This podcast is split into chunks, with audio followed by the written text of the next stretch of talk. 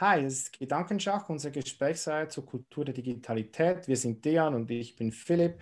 Und wir haben Nicola Wessinghager bei uns. Sie hat eine PR-Agentur, die heißt Mann beißt Hund, wenn ich das richtig sage. Und wir sprechen mit ihr über PR in einer Kultur der Digitalität.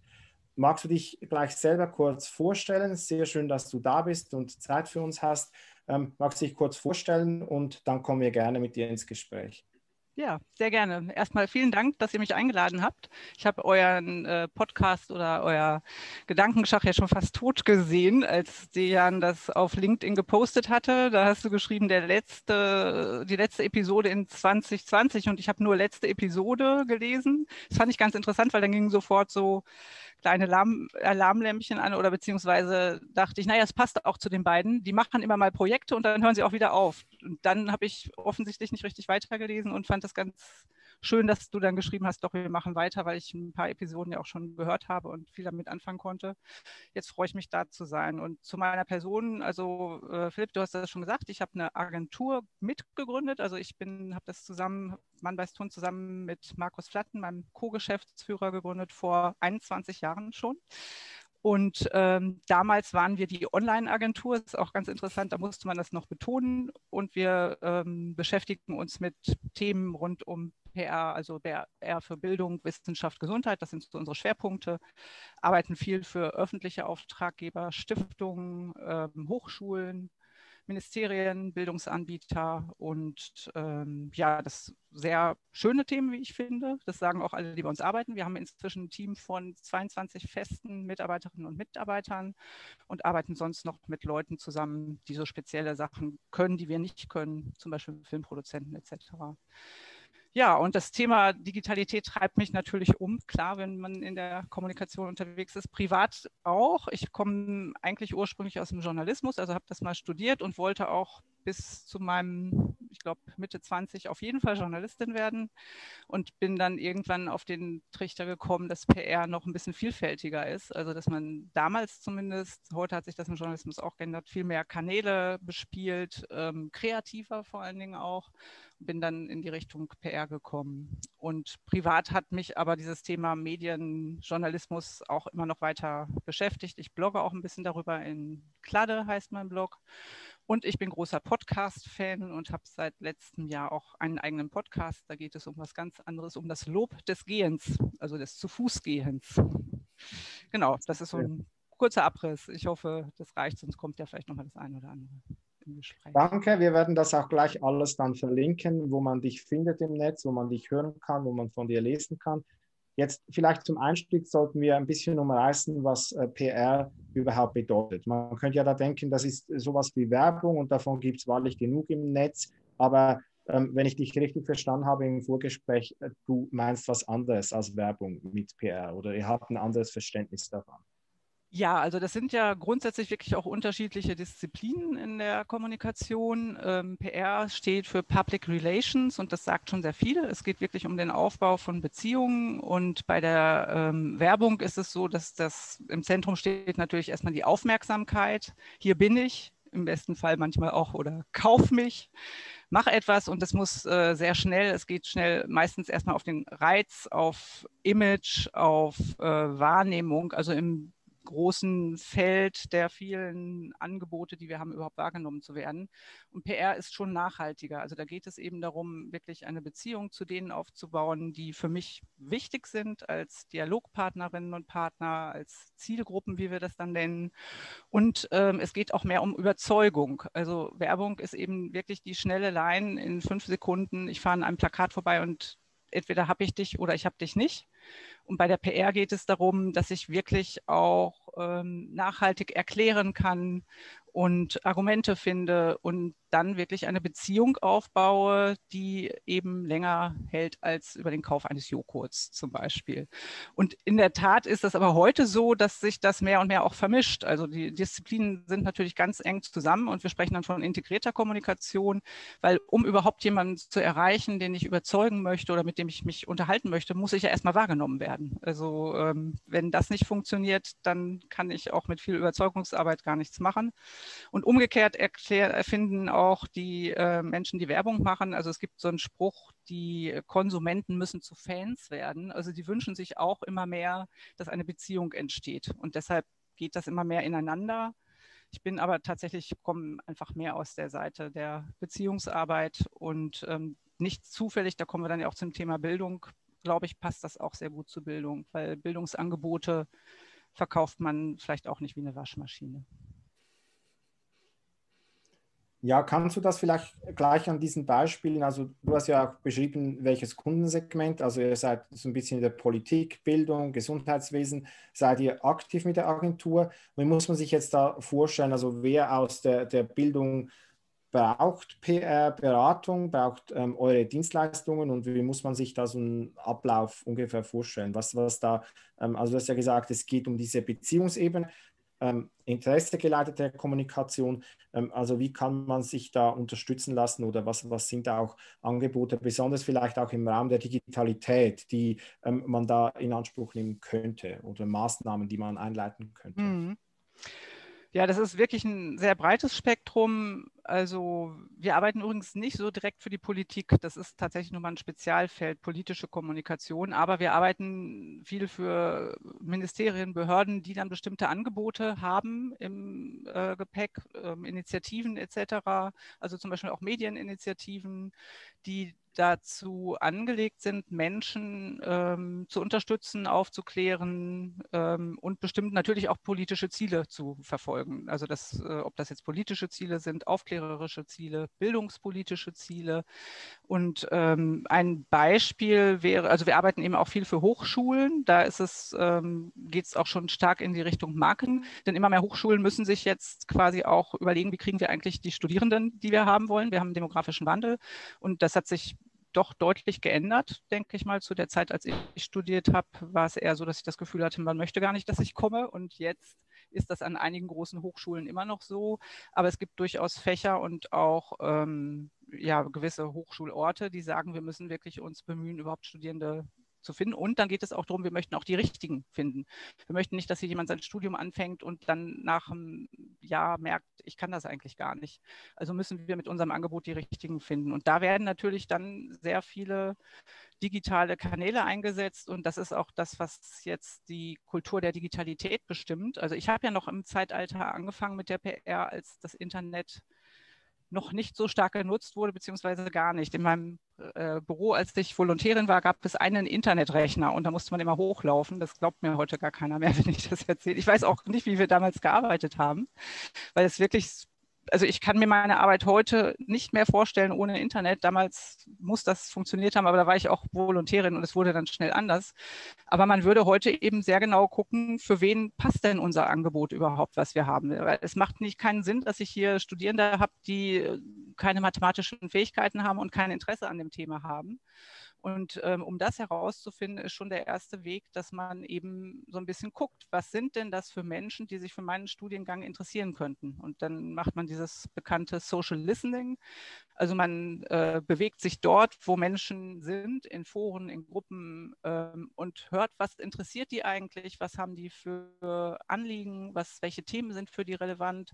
Und die wähle ich dann, um diese Menschen auch anzusprechen mit meinem Angebot und kann sie dann auch nochmal mittels, also wenn ich dann über über digitale Werbung gehe, Facebook, Instagram etc., über Targeting, also das heißt die genaue Suche nach Merkmalen äh, für Menschen, denen meine Werbung zugespielt wird, dass die in einem bestimmten Umkreis wohnen, weil ich weiß, die Studierenden kommen immer eigentlich doch aus der Nähe von 100 Kilometern, sie haben bestimmte Interessen, sie sind in einem bestimmten Alter etc.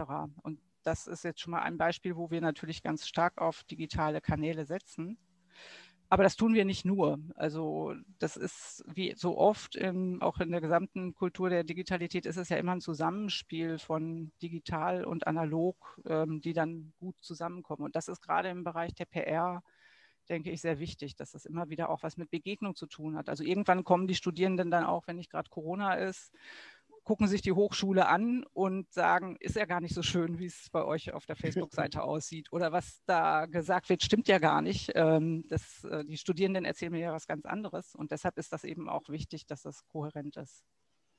Da hätte ich tatsächlich gerade eine Frage, weil ich eben ähm, das jetzt so erlebt habe, auch bei der Uni Freiburg, glaube ich, da hatte ich irgendwann mal letztes Jahr auf einmal plötzlich so Videos bei Facebook drin, ähm, eben so Werbevideos von Studierenden über ihre verschiedenen Fächer. Und ich dachte, wow, cool, äh, das gab es früher nicht. Ähm, habe mir mhm. die verschiedenen Videos angesehen. Ich fand sie, also ich fand sie wirklich ansprechend.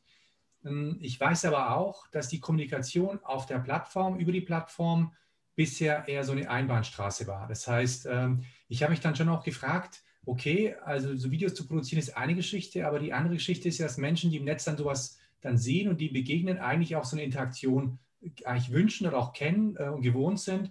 Und jetzt ist die Frage natürlich, äh, inwiefern ist den Leuten dann klar, wenn sie dann zum Beispiel jetzt auf dich zukommen und sagen, wir hätten gern sowas in die Richtung, dass es auch gleichzeitig bedeutet, nicht nur ein Produkt zu entwickeln, sondern eigentlich auch Ressourcen langfristig dafür äh, mit, mitzuplanen, mitzudenken, weil du brauchst ja auch in dem Fall ja auch Leute, die dahinter stecken und dann darauf antworten und interagieren. Äh, wie, wie ja. ist da die Erfahrung?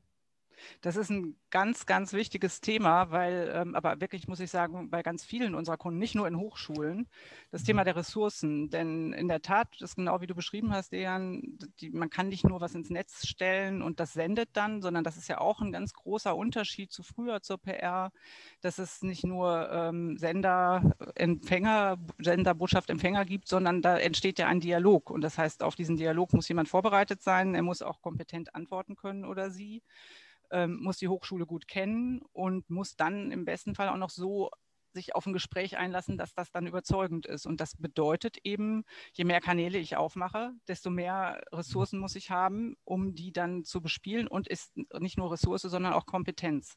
Also es ist eben eine ganz hohe Kommunikationskompetenz gefragt.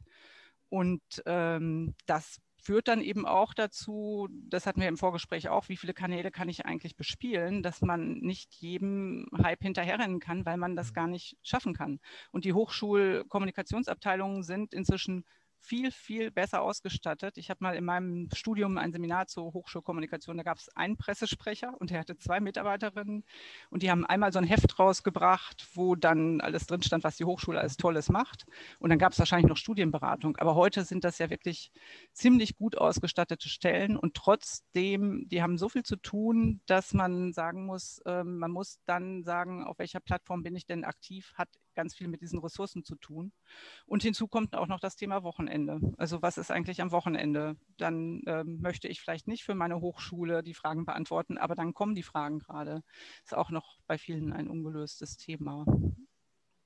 Also aber das ist, gerade, ah, Entschuldigung, ähm, wenn man so diese verschiedenen Kanäle anschaut, ist die Ressourcensicht ist ja die eine, die andere ist aber auch, wo die Zielgruppe sich aufhält. Wir haben jetzt ähm, Dejan und ich sind sehr aktiv auf Twitter ähm, und diskutieren da über Bildung. Und dann denkt man so manchmal, ja, wir müssen noch ein Buch schreiben, damit wir auch die Leute erreichen, die jetzt nicht im Netz sind. Aber was wir jetzt in den letzten Tagen bemerkt haben, ist, es ist nicht nur nicht im Netz sein, sondern da gibt es noch eine Szene bei Instagram, die ganz anders vielleicht auch kommuniziert, aber die auch ganz relevante Bedürfnisse hat, Interessen hat und, und ähm, irgendwie auch informiert werden sollte. Dann gibt es vielleicht noch eine Szene bei TikTok, jetzt geht neu Clubhouse auf.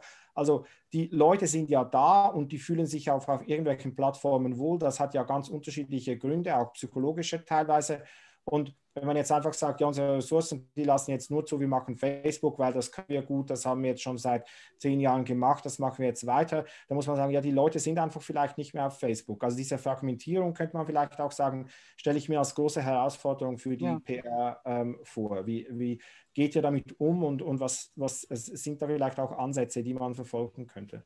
Ja, ist auf jeden Fall ist das ein ganz großes Thema, weil, also zum einen ist es natürlich sehr hilfreich, weil man sagen kann, zum Beispiel Twitter sind bestimmte Leute, aber bestimmte Leute vielleicht auch nicht und sie wollen dort vielleicht auch was anderes. Also ich finde nicht, finde auch wichtig, dass man bei bestimmten Plattformen fragt, was möchten die Leute denn da?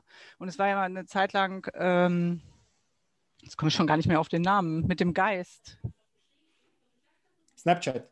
Snapchat, danke. Snapchat. Snapchat ich wollte Weibo so, sagen, aber Snapchat war richtig.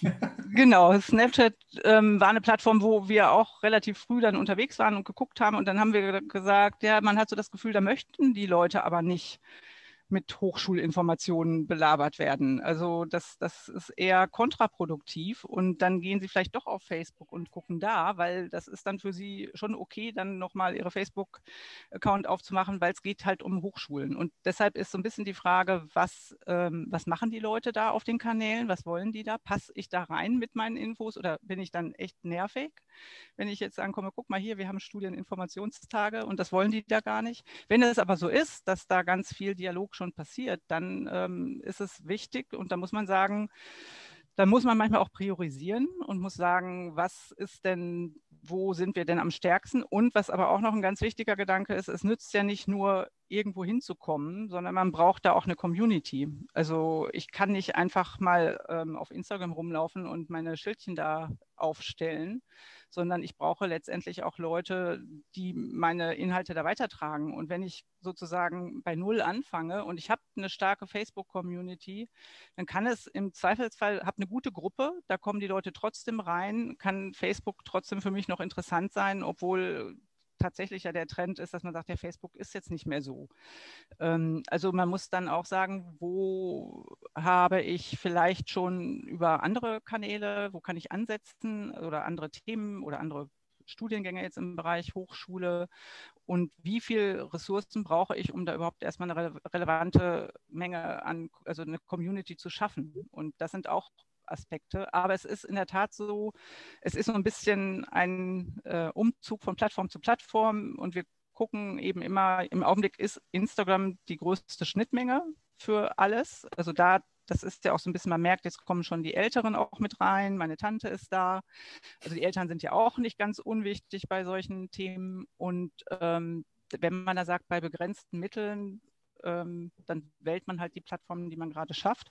Oder aber man ist wirklich Pionier und sagt, ich bin jetzt die Erste, die irgendwo ist und macht da so tolle Sachen, also auch so kreative Sachen, dass die Leute da hinkommen und sich das angucken. Ob es dann aber die richtigen sind, das ist ja auch die Frage. Sind das dann die, die kommen, weil sie sich für mein Angebot interessieren oder weil ich so tolle kreative Sachen dort mache?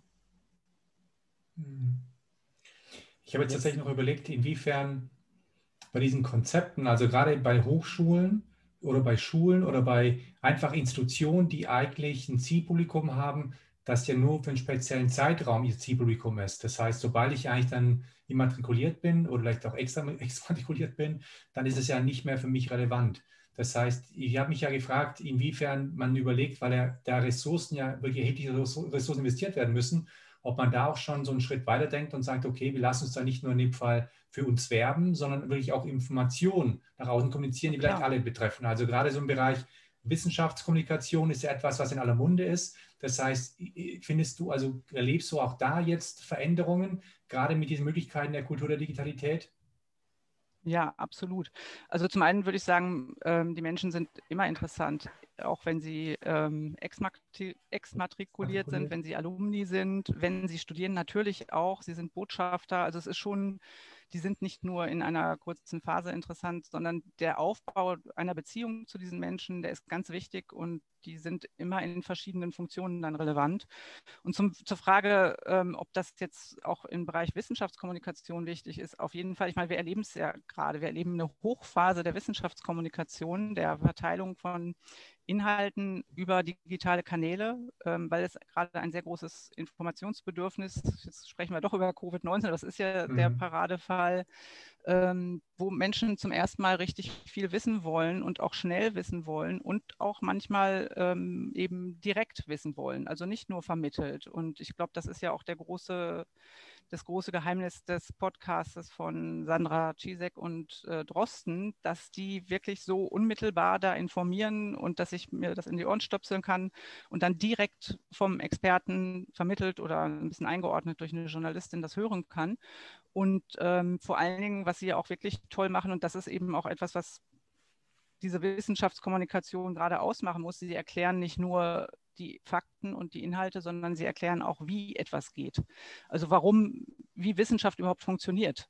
Und wir kommen ja immer wieder in der, ähm, in der Kommunikation an die Grenze, dass Wissenschaft in manchen Dingen ganz anders funktioniert, als wir das normalerweise sagen würden. Also wenn sich zwei Wissenschaftlerinnen streiten, dann ist das eigentlich positiv, weil da meistens was Gutes bei rumkommt. Was machen die Medien daraus? Die sagen, ähm, großer Konflikt, ganz schlimm, die sind sich ja überhaupt nicht einig.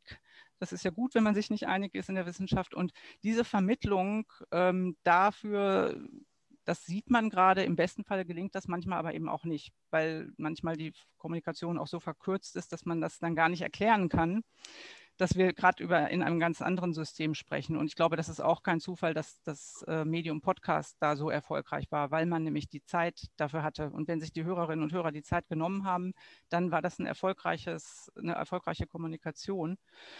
Insgesamt ist es so, dass eben viel mehr Wissenschaftler die Kanäle ja auch nutzen und Wissenschaftlerinnen. Sie bloggen, sie sind auf Twitter, sie nutzen das für, die eigene, für den eigenen Austausch, wie Philipp auch gesagt hat, also Netzwerke zu bilden, sich zu informieren, aber sie richten sich auch an ein breites Publikum direkt. Und sie brauchen, das ist auch der große Unterschied zu früher, sie brauchen nicht mehr die Medien, die Journalistinnen und Journalisten dafür.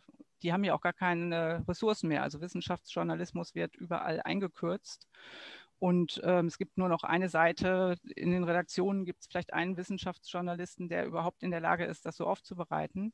Und deshalb sind diese eigenen Kanäle ähm, sind immer wichtiger, aber es ist auch nicht für jeden und jede geeignet, weil nicht jeder möchte das oder kann das auch, so direkt mit dem Publikum zu sprechen. Denn auch da kommen ja wieder, es kommen Rückfragen. Ich muss mich ähm, vielleicht auch mit jemandem streiten oder ich kriege Anfeindungen.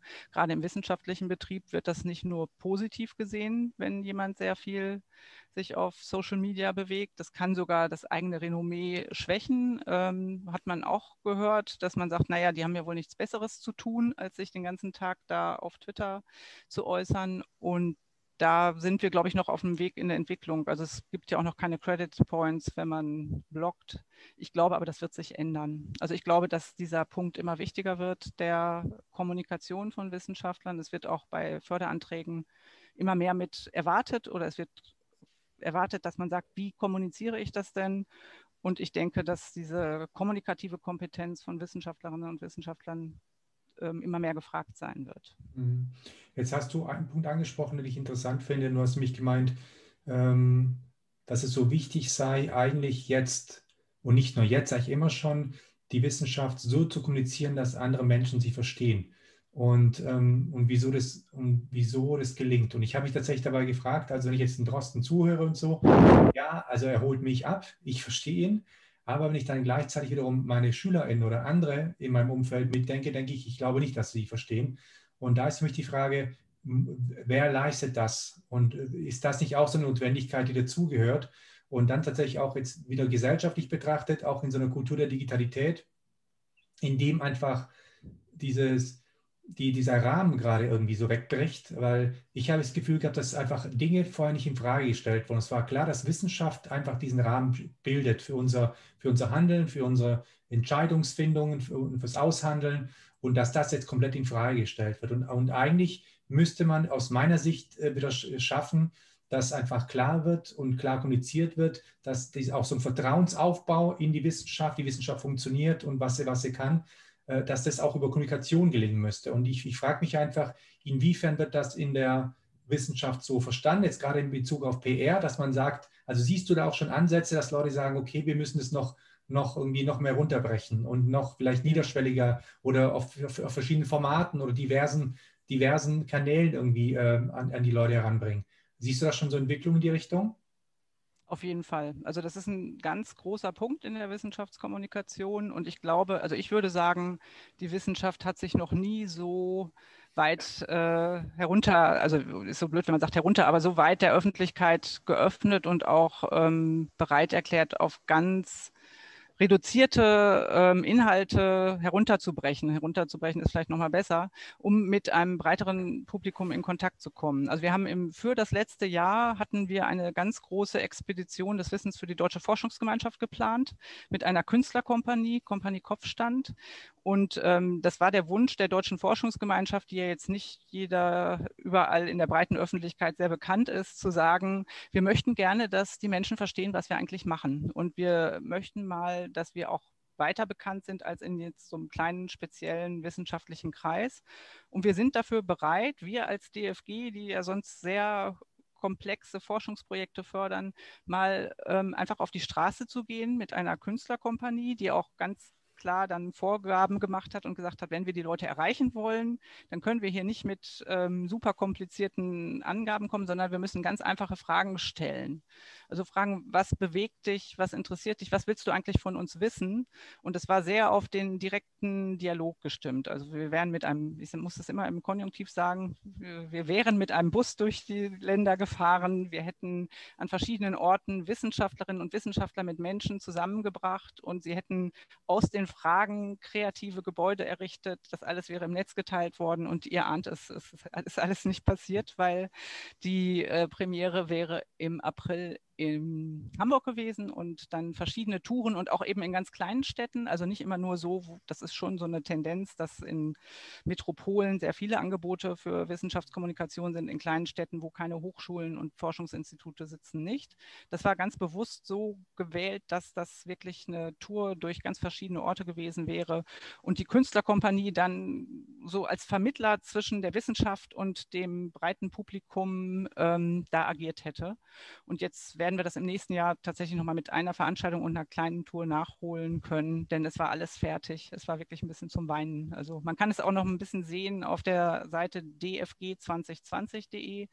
Das war zum 100-jährigen Jubiläum der Deutschen Forschungsgemeinschaft. Und da haben wir ziemlich lange mit der Künstlerkompanie und der DFG zusammen daran gearbeitet, auch diese Vermittlungsarbeit zwischen einem Forschungs, äh, einer Forschungsförderungseinrichtung der größten und einer Künstlerkompanie. Das war schon an sich eine sehr spannende Aufgabe, weil das auch Welten aufeinander trafen. Und es war toll, weil bei der Generalprobe hat sich gezeigt, dass da ganz tolle Gespräche entstehen. Und das ist so ein bisschen der Punkt. Das kann man natürlich, das wären dann immer nur Ausschnitte gewesen, weil man in so einem Dialog nicht Tausende oder Zehntausende ja, erreicht.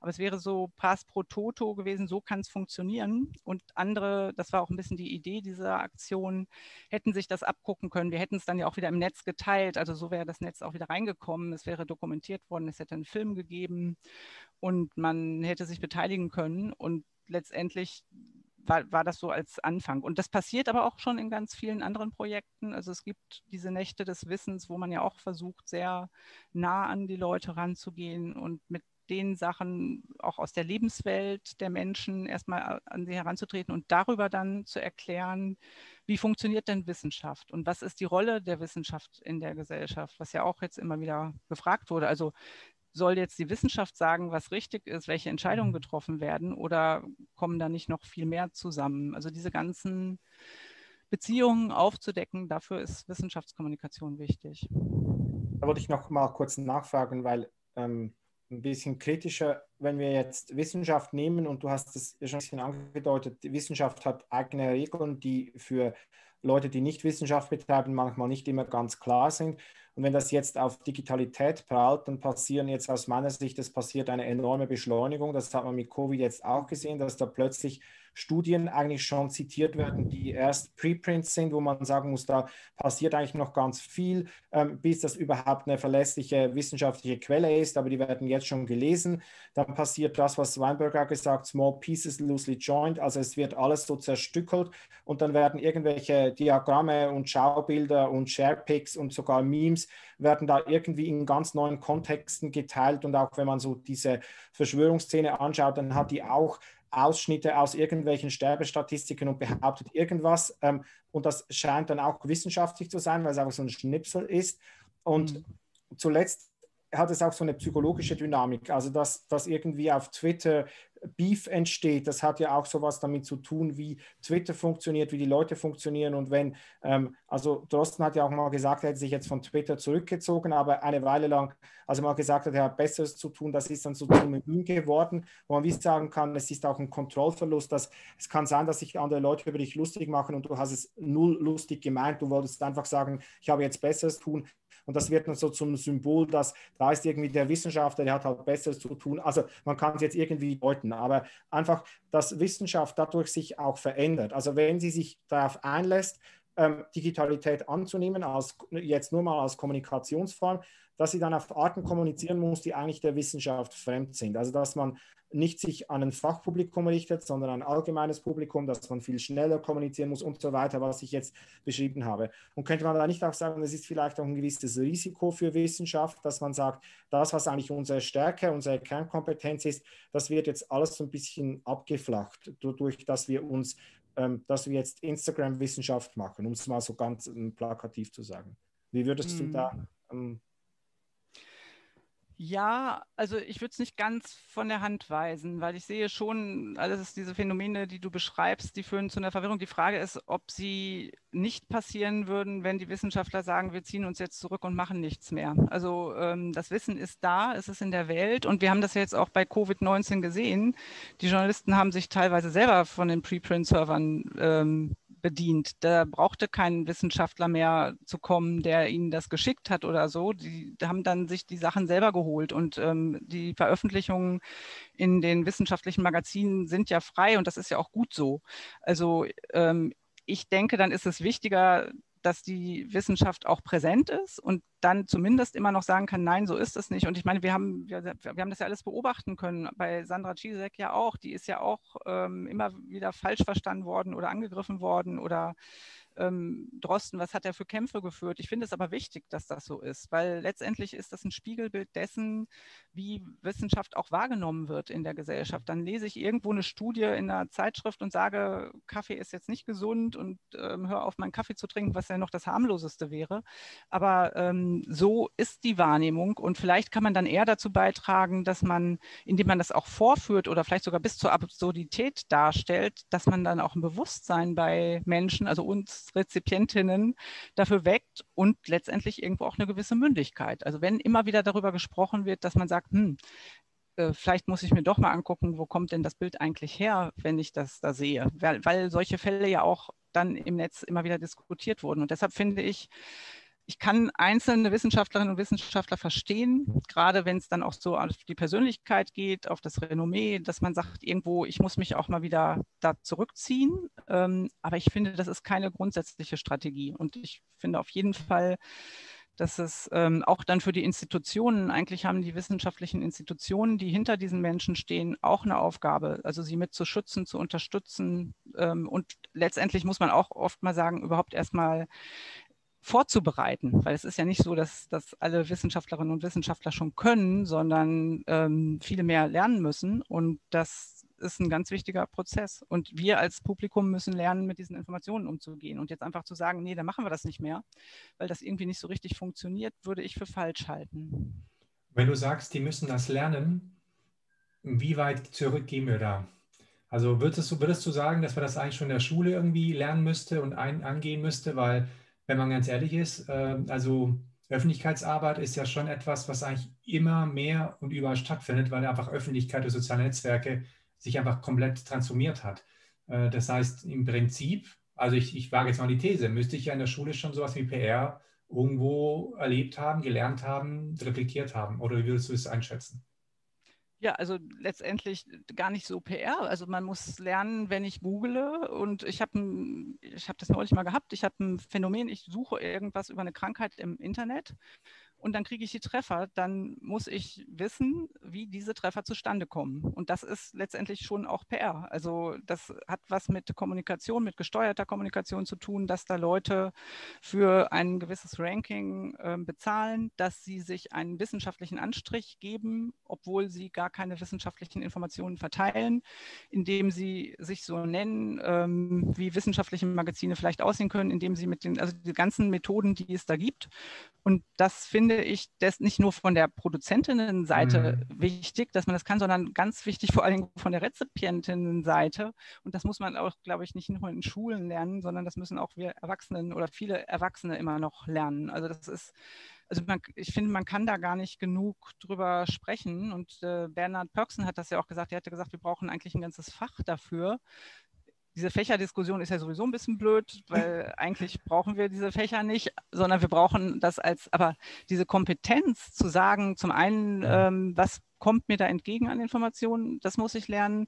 Ich muss es aber auch für die Produzentinnenseite lernen, weil ich will ja auch irgendwann vielleicht meine Interessen vertreten. Also es ist ja auch nicht böse, PR zu machen. Also ich meine, ihr macht das auch. Ihr schreibt ein Buch und dann sprecht ihr drüber. Und das Buch ist gut und dann ist es ja auch gut, dass viele das erfahren. Oder im politischen Bereich, Klimabewegung, all die, das sind ja alles Themen. Ähm, oder auch, um mal auf unser Thema Bildung wieder zurückzukommen, wir machen eben auch PR für Bildungsangebote, die nicht alle Menschen per se erreichen würden. Und ähm, die digitalen Kanäle bieten die Chancen, vielleicht auch mal Menschen zu erreichen, die eben keine Zeitung lesen, die zu Hause keine Eltern haben, die ihnen das hinstellen und sagen, lies das mal, aber die auf Instagram eine tolle Story sehen, wo dieser Bildungsinhalt toll verpackt ist und dann erreicht werden können. Also deshalb PR ist ja nichts, ähm, wo man sagen muss, oh Gott, da das müssen wir ein großes rotes Kreuz davor machen und das müssen alle kennen, weil es so böse ist, sondern weil es einfach zu unserer Kommunikation dazugehört, seine Interessen zu vertreten. Und letztendlich ähm, interessensgeleitete Kommunikation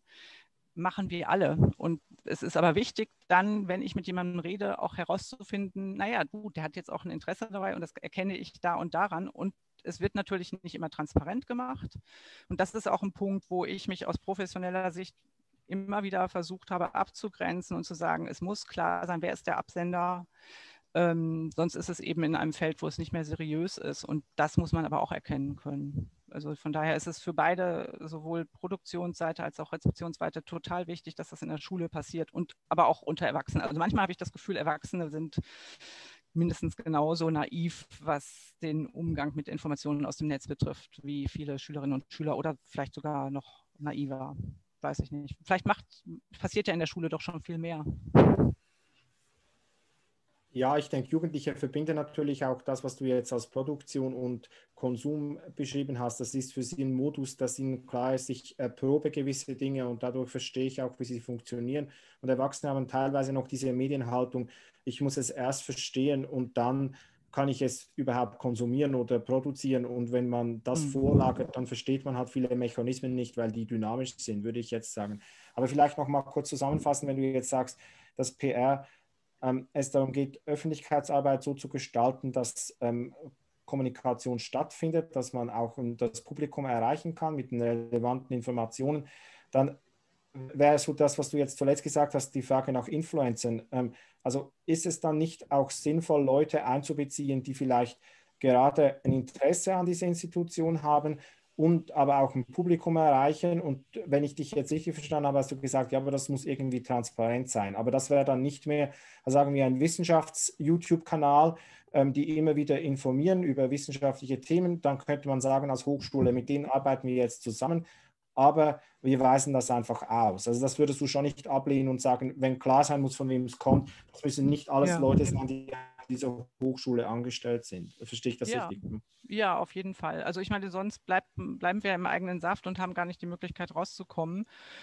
Und ähm, also ich finde wichtig, dass auch klar ist, ähm, aus welchen Motiven jemand das dann teilt. Also es gibt ja auch bezahlte Kooperationen und ähm, es gibt auch die Möglichkeit, das zu kennzeichnen. Und das, ähm, wenn da Arbeit dahinter steckt, ist das ja auch okay. Also finde ich grundsätzlich, aber es muss eben klar sein. Also es muss klar sein, da teilt jemand etwas, weil er auch ein wirtschaftliches Verhältnis mit demjenigen hat.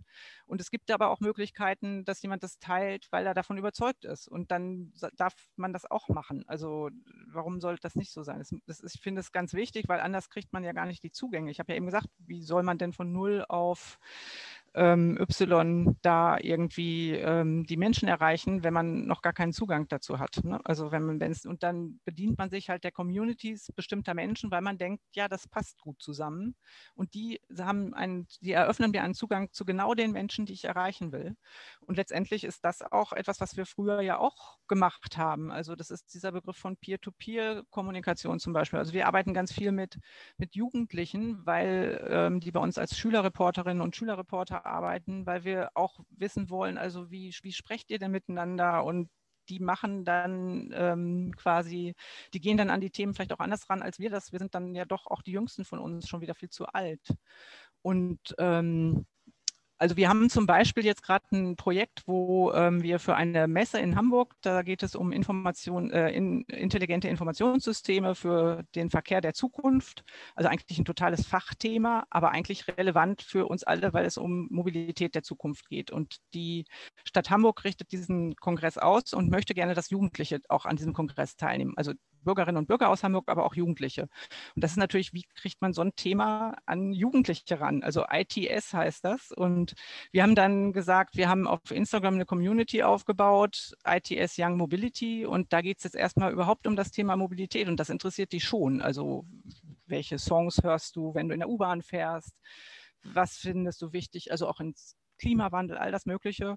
Und dann haben wir gesagt, wir würden gerne auch, dass Schulklassen sich beteiligen. Und das ist natürlich im Augenblick eine totale Herausforderung, wie ihr euch vorstellen könnt. Also wenn ich auf einen Lehrer zugehe und sage, macht mal ein Projekt, ähm, dann, wir haben es aber geschafft und zwar unter anderem auch deshalb, weil wir zum einen die Schulbehörde als Partner mit reingenommen haben und gesagt haben, wir fänden es gut, ihr habt ja einen Draht zu den Lehrkräften, wenn ihr uns, äh, wenn wir das zusammen machen können. Und wir haben auch den HVV mit reingenommen, weil die über Schulprojekte, die sie schon ganz oft gemacht haben, schon ganz viel Draht zu Schülern hatten. Und dann haben wir eben eine große Kooperation gegründet und haben es jetzt tatsächlich auch geschafft, dass 300 Schülerinnen und Schüler an Projektarbeit in dieser Zeit mitmachen und für diesen Kongress eigene Projekte erarbeiten zum, rund um das Thema Mobilität und dort werden dann auch ähm, Ausgewählte ausgestellt werden. Und das hätten wir nicht erreicht, wenn wir einfach ein paar Flyer durch die Gegend geschickt hätten an Lehrer. Also ich habe auch viele ähm, Lehrerinnen und Lehrer in meinem Bekanntenkreis, die haben gesagt, es gibt so einen Tisch im Lehrerzimmer, da landen die ganzen Flyer und irgendwann wird der immer weggeschüttet. Ähm, und das ist aber so der Standard gewesen, wie man früher PR für Bildungsangebote gemacht hat. Man hat dann Plakate gedruckt und Flyer und dann hat man die irgendwo hingehängt und hat gesagt, irgendjemand wird schon dran vorbeigehen, für den es richtig ist. Und das funktioniert eben nicht mehr. Und da haben wir so eine Mischung und das finde ich ganz interessant, dass es ja einmal der ganz direkte Kontakt ist. Also ich muss zu einzelnen, ich muss die kennen. Wir haben auch Lehrer angesprochen, die wir kannten oder Schulen, mit denen wir schon was zu tun hatten, weil sonst funktioniert das auch nicht. Und gleichzeitig brauchen wir aber auch die Kanäle, damit die Jugendlichen da selber wieder kreativ sind und das wieder in ihre Communities bringen. Und in diesem Zusammenspiel von sehr engen persönlichen Kontakten und dann wieder digitalen Kanälen funktioniert das dann auch. Und dann eben noch mit Leuten, die da Zugang haben. Ich muss tatsächlich ein bisschen Zeitwächter spielen ja. heute. Äh, also ich, ich setze meinen Lehrerhut wieder auf. Ähm, vielleicht hast du am Ende nochmal so einen Tipps für uns. Also welches Buch sollte man dazu gelesen haben, welche Website, äh, welche Accounts, äh, die man vielleicht folgen könnte zu der Thematik, neben natürlich all dem, was du tust. Ähm, falls sich bis jemand bis hierhin zugehört haben sollte, zugesehen haben sollte, dass sie sagen, zum Abschluss hätte ich gerne doch nochmal so eine Vertiefung. Ja, also, es, also das ist ja tatsächlich so in unserem Job inhärent. Man muss eigentlich immer überall die Augen offen halten und für äh, wirklich so es passieren so viele Dinge, aber ich hab, mir will mich nicht rumdrücken. Ich habe, ähm, ich finde sehr spannend, das heißt ähm, Helix Education, das ist eine, ähm, ja, ein Unternehmen in den USA, die dort Hochschulen beraten zum Thema ähm, Studierendenmarketing. Und die sind in vielen Dingen schon wirklich einen Schritt weiter und haben einen Podcast, der heißt Enrollment Growth wo es darum geht, was die alles machen. Und da geht es um Social Listening. Die sind sehr datengetrieben auch und sind auch sehr serviceorientiert. Also was, wie müssen überhaupt Angebote aussehen? Und jedes Mal berichten dann Leute aus verschiedenen Hochschulen, was sie jeweils machen und ähm, Praxisberichte. Und das finde ich sehr, sehr spannend, weil man ähm, weil ich das Gefühl habe, die sind einfach in vielen schon so ein bisschen weiter. Und wenn man selber sich so ein bisschen in Kommunikation schulen will, finde ich auch, wir haben hier in Hamburg die Hamburg Open Online University. Die bieten kostenfrei und für alle zugänglich ähm, Lernangebote und Lehrmaterialien ähm, an. Und da sind auch ganz viele Angebote zum Thema, wie mache ich einen Podcast, wie fange ich an auf Instagram, ähm, die jeder und jede mitnehmen machen kann und einfach auch nutzen kann. Und ähm, da gibt es ganz viele Themen.